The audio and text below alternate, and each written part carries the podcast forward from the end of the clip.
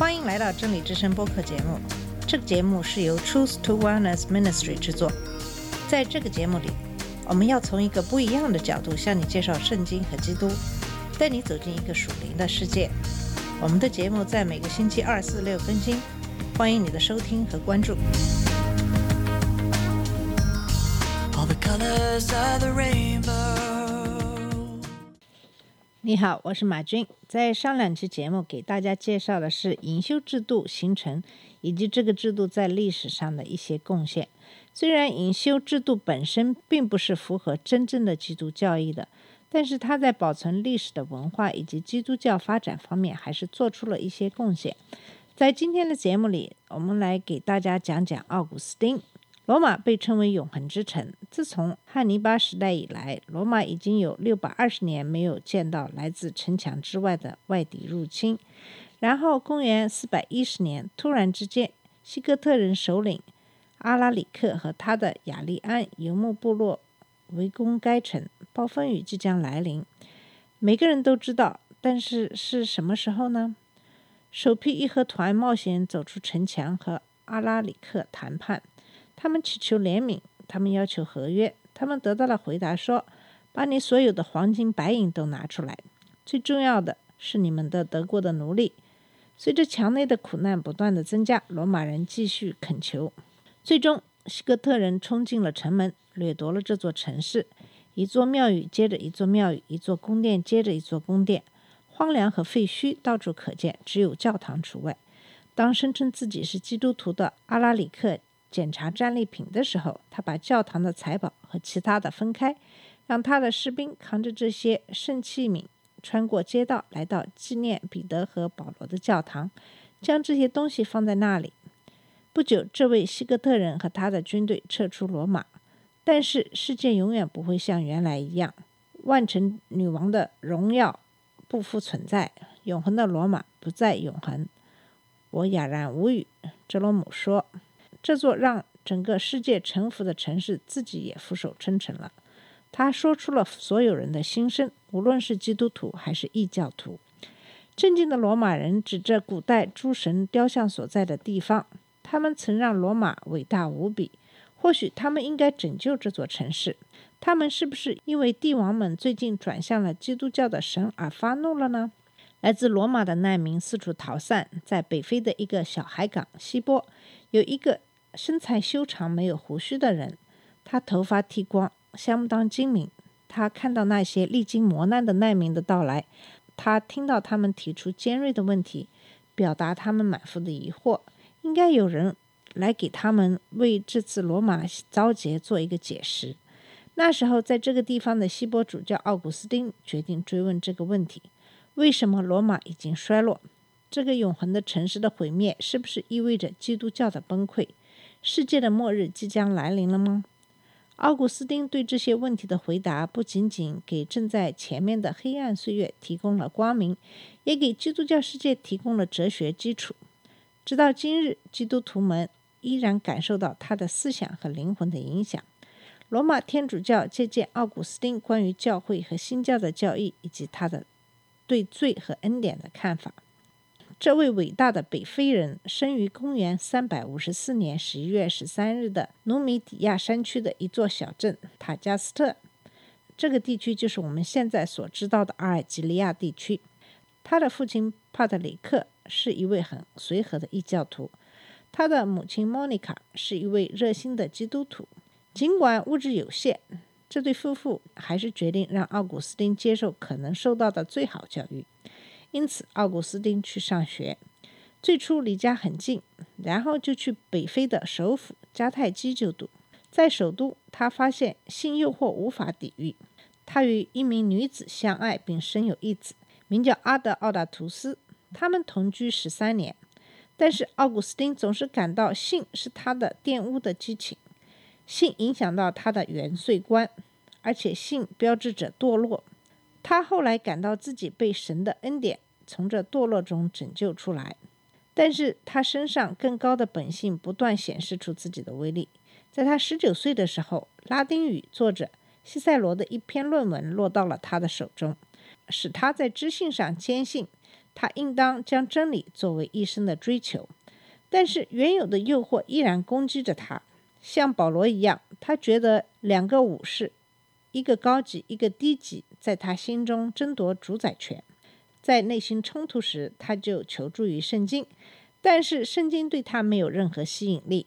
对他来说，圣经的风格野蛮又粗俗。在一段时间里，奥古斯丁兴奋在罗马帝国遭受迫害的摩尼教。但是，摩尼教对于一个在内心感到两种战争倾向的人来说，特别具有吸引力。摩尼教的创始人摩尼曾经在波斯传教，并在公元276或277年在那里遇到一位殉道者，被钉十字架而死。该教的基本信条是将宇宙描绘成一幅两种力量，即善与恶的永恒冲突的图景。正如我们所知道的，人是一个混合物。人性中属灵的部分包含着善的因素，其肉体部分包含着恶的因素。因此，人的任务是在将心中的善从肉体的恶中释放出来。这个可以通过祷告，特别是通过禁止一切恶的享受、财富、性欲、酒、肉、豪宅等等来实现。像诺斯蒂主义一样，摩尼教教导说，真正属灵的耶稣没有物质的身体。并没有真正的死亡，他的目的是叫人摆脱黑暗王国，进入光明王国的道路。像诺斯蒂主义一样，摩尼教也主张大部分的新约都是真实的，但是他们拒绝其中一切似乎建议基督真正受苦的东西，而且他们全盘抛弃旧约。奥古斯丁自374年到三百八十三年的九年间里，始终是一位热心的摩尼教徒。直到他的心中对摩尼教教义开始感到不满，在这些年里，他在故乡塔加斯特教授语法，在加泰基教授修辞学。虽然在内心怀疑摩尼教哲学中的真理，但是公元338年，在摩尼教朋友的建议下，奥古斯丁搬到了罗马。在到达首都不久，奥古斯丁在米兰的国立大学获得了教授职位。就是三百八十四年，并搬到这座城市的北部。他守寡的母亲和一些非洲的朋友很快就和他会合。这时他三十岁，在事业的高峰期，在其眼前竟是眼花缭乱的成功的前景。但是他对自己的生活比以往任何时候都更加感到不满。他冷酷地离开了他的情人，即阿德奥达图斯的母亲，和一位有钱有地位的年轻妇人订婚。但是他无法主宰他自己的情欲。他发现他自己陷于淫荡的做爱的漩涡中。他后来体察到，没有什么力量能比女人的爱抚更能使男人的灵魂沉沦的了。他内心的冲突变得无法忍受。当奥古斯丁在米兰生活的时候，他听到安布罗斯主教的强有力的布道。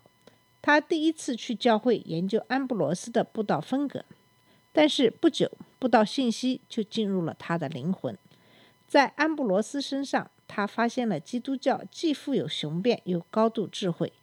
他还发现可以用寓意法解释旧约中令人困惑的故事。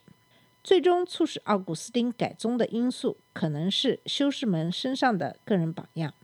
当一位朋友告诉他安东尼的故事以及埃及隐士们的故事的时候，他们如何压制世界上的种种诱惑。奥古斯丁感到心中升起一股熊熊燃烧的羞耻感。这些没有受过教育的人是如何赢得在灵性上的胜利的呢？而他受到如此的教育，却只有挫败。奥古斯丁的原罪感以及软弱感被深深地激发起来。当他焦虑地穿过他家花园的时候，一切都变得非常的糟糕。他听到一位儿童歌唱，拿起它读一读。他拿起一本新约全书。他的眼睛落在了一段话上，完美的说中了他的情绪，就是罗马书十三章十三到十四节的经文：不可荒言醉酒，不可好色邪荡，不可争竞嫉妒，总要披戴主耶稣基督，不要为肉体安排去放纵私欲。立马，奥古斯丁说：“当我读到这句话的结尾，仿佛和平之光倾注到我的心中。”所有怀疑的阴影都退却了。在随后的三百八十七年的复活节，奥古斯丁和他的儿子阿德奥达图斯以及朋友阿利皮乌斯在米兰接受了安布罗斯的洗礼。他说：“过去生活中的焦躁不安从我们身上褪去。”几个月后，在他母亲的陪同下，他以一个全新的人前往北非。在路途中接近罗马的时候，他的母亲去世了。在三百八十八年秋天的时候，他再次定居于塔加斯特。他失去了他的儿子，这加重了他失去母亲感受到的悲伤。奥古斯丁现在像他曾经投入世俗那样渴望离开这个世界，但是是非所愿。奥古斯丁的才华为众人所知，教会对领袖的需要极其巨大，不可能让他平静地离开。在希波生活三年之后，出于民众普遍的要求，但是却违背他自己的意愿。奥古斯丁被按牧为神父。不久，在瓦勒里乌斯主教的要求下，他被选为教会的助理主教。一年之后，在瓦勒里乌斯去世之后，他继任为希波教会的领袖。他那年四十三岁。